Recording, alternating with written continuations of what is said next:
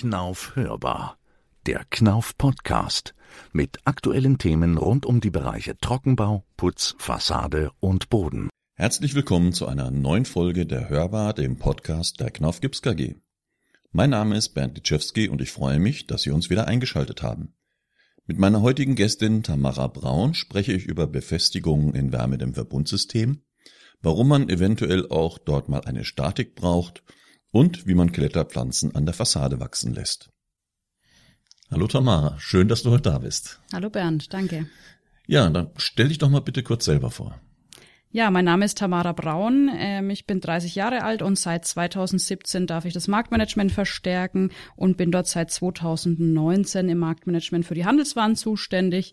Ähm, das heißt, alles, was wir zusätzlich noch benötigen, ähm, ob es jetzt Dübel sind, Dämmstoffe, Anputzprofile oder auch Montageelemente oder ähnliches.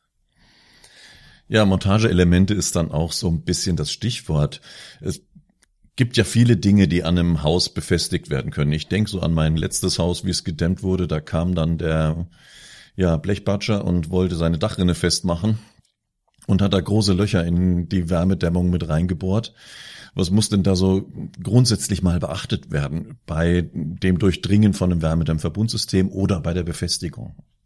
Genau, was immer grundsätzlich mal betrachtet werden muss, ist zum einen, dass man eine sichere Lastaufnahme und auch die Lastabtragung entweder in den Dämmstoff oder komplett in den massiven Untergrund mit aufnimmt oder mit sicherstellt, dass dann entgegen dem, was du gerade gesagt hast, ähm, da Löcher reingemacht wurden, dass das Ganze witterungsbeständig und auch regendicht erfolgt ähm, und natürlich auch so wenig wie möglich ins bestehende WDVS-System eingreift. Das heißt, dass Wärmebrücken komplett minimiert werden ähm, und dass zum anderen auch die Gebrauchstauglichkeit des Wärmedämmverbundsystems nicht beeinträchtigt wird.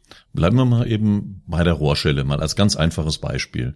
Da wurde dann halt eine lange Schraube genommen, die quer mit durchgedreht wurde. Vorher hat sich der Maler Stuckateur natürlich vorher Mühe gegeben, alles schlagregendicht anzuschließen.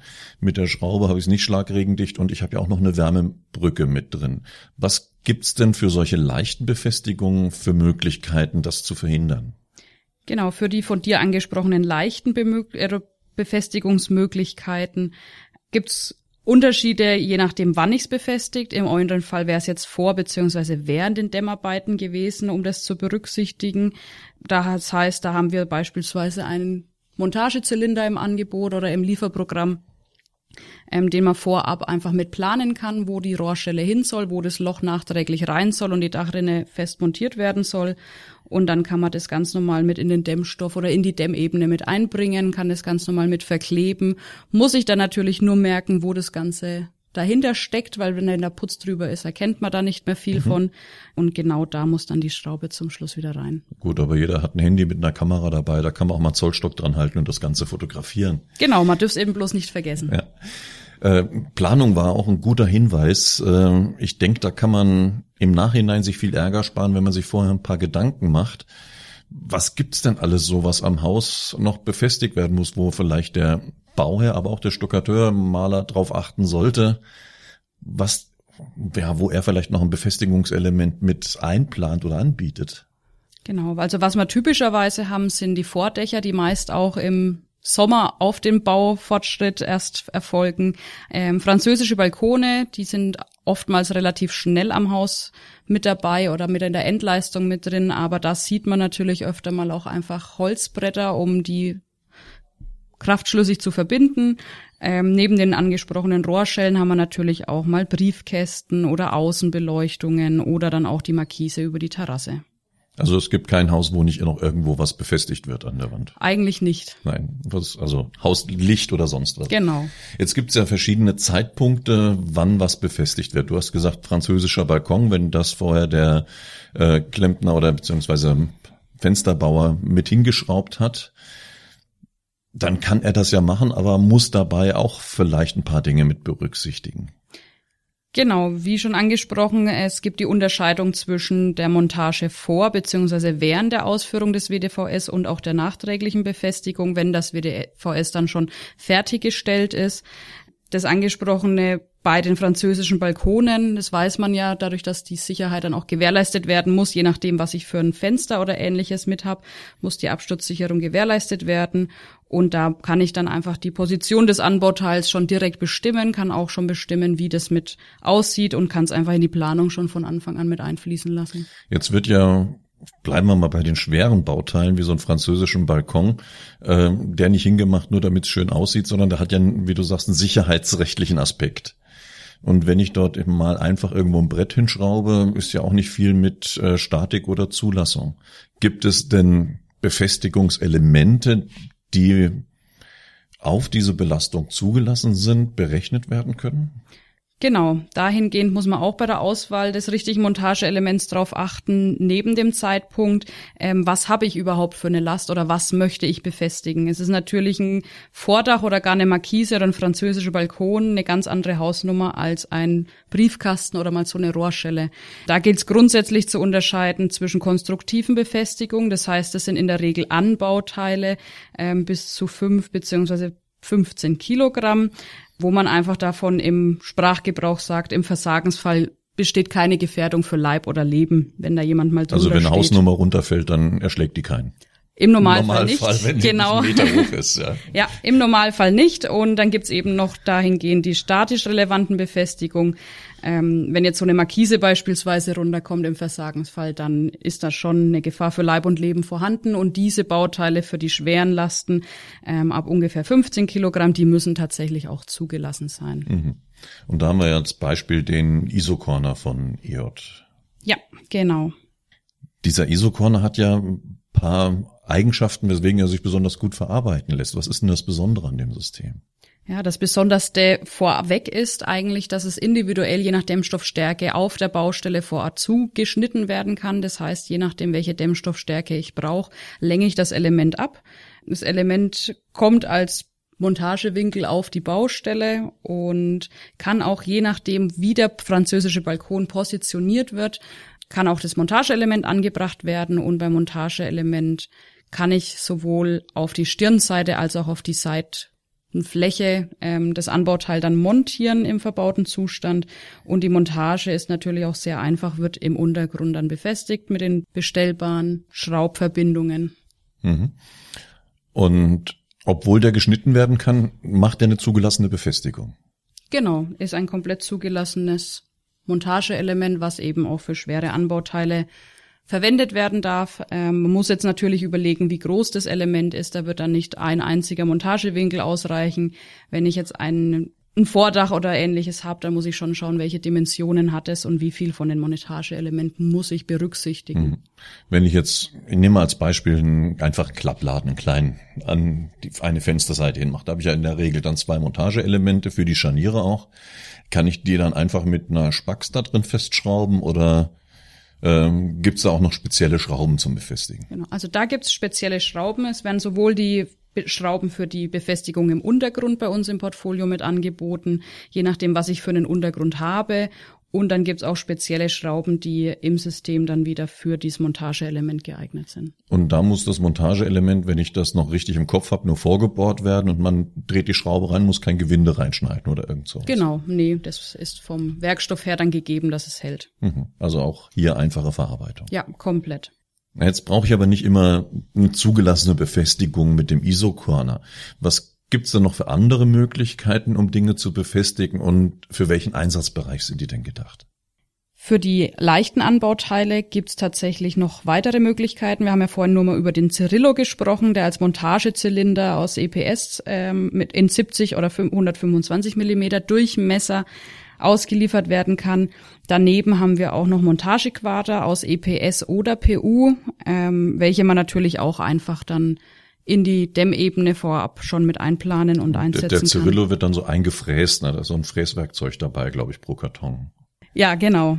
Und der Montagequader dann während der Montage quasi ausgespart, ja? Genau, ausgespart, dass ich dann meinen Dämmstoff einfach bündig mit anarbeite und dann sind die oft großflächiger eben in der Fassade vertreten als jetzt ein kleiner Cyrillo. Aber in so einem Montagequader kann ich jetzt ein Vordach nicht drin festschrauben, oder? Nee, das ist wirklich nur für die leichten Anbauteile, die nur zur konstruktiven Befestigung dienen. Das heißt alles, wenn man jetzt wieder dran denkt, was ich vorhin gesagt habe, wo Leib und Leben im Versagensfall in Gefahr sein könnten, bedarf einer Zulassung und der Isocorner Montagewinkel ist eben für diese Anwendungsfälle, wenn eine Zulassung benötigt wird, also für die Montageelemente ab 15 Kilo. Ähm, wenn sowas zum Einsatz kommt, dann bedarf es dem Isocorner. Ja, und manchmal brauche ich ja auch bei äh, Vordächern oder sowas beim Abstützen Elemente, wo ich die Dämmung einfach verstärke, so einen drucksteifen Untergrund. Da kann ich natürlich auch die Montagequader mit einsetzen. Genau, auch für sowas. Damit es mir dann die Dämmung nicht eindrückt. Ja. Wenn jetzt an der Fassade irgendwo ein Kabel raushängt, dann kann ich ja davon ausgehen, dass der Elektriker da vielleicht noch eine Dose hinsetzen will. Kann der da einfach, ich sage jetzt mal, eine Hohlraumdose in die Dämmung reinsetzen oder was gibt's da für Möglichkeiten? Genau, also kennt man zu Genüge, wenn man an den neuen Häusern vorbeigeht, dass überall noch ja, Kabel, die Wärmepumpe muss noch angeschlossen werden und was auch immer. Genau, Kabel aus der Fassade kommen. Ähm, da gerne jederzeit darauf hinweisen oder nochmal beim Elektriker nachfragen. Es gibt gerade für die Einbringung im Wärmedämmverbundsystemen auch explizit Steckdosen oder ähnliches an Anbauteilen im Elektrobereich, dass eben keine Wärmeverluste oder keine Wärmebrücken dahingehend begünstigt werden, wenn er jetzt eine normale Hohlraumdose setzen würde. Ja, ich kenne das Problem von einer Baustelle nur mal so am Rande. Die hatten das Problem bei einer Sprechanlage im Winter, dass die die Klingel nicht mehr drücken konnten, weil von innen die feuchtwarme Luft durch den Kabelkanal bis an die Klingel gekommen ist, sich dort niedergeschlagen hat und das ist alles eingefroren. Also es muss natürlich auch dampfdicht dementsprechend sein, die Winddichtigkeit muss gegeben sein und so weiter. Also äh, natürlich ein bisschen was zu berücksichtigen, aber wir liefern keine Steckdosen, oder? Genau, Steckdosen in dem Sinn nicht. Wir haben ein kleines Zusatzsortiment, ähm, wo man auf Anfrage einfach mal bei uns ähm, ein paar Hilfsmittel mit an die Hand bekommt, ist aber dann natürlich auch in Abstimmung mit dem Elektriker vor Ort zu besprechen, wer sich dann darum kümmert.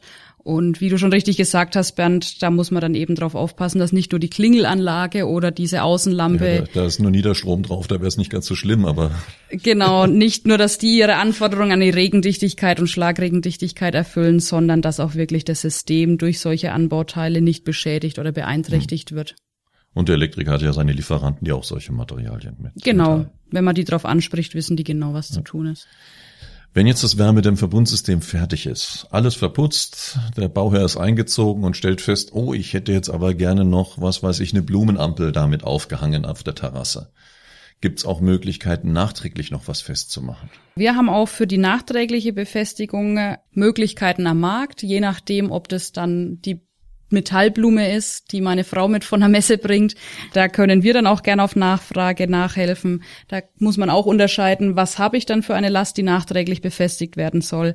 Oder dann, dass man eben auch, wenn man schwere Anbauteile hat, kann man da auch auf Nachfrage noch tätig werden. Dementsprechend gibt es dann verschiedene Befestigungen, die entweder nur im Untergrund sind für die leichten Anbaulasten, also nur im Dämmstoff. Und für die schweren Anbaulasten muss man dann tatsächlich Montageelemente verwenden, die bis in den Untergrund von der Befestigung her durchgehen.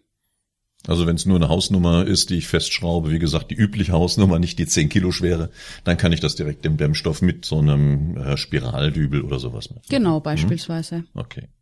Nachdem wir ja auch immer wieder und immer mehr über Fassadenbegrünung reden, wird dann auch manchmal gesagt, ja, ich möchte aber jetzt dann beispielsweise ein Randgitter an die Fassade dran machen.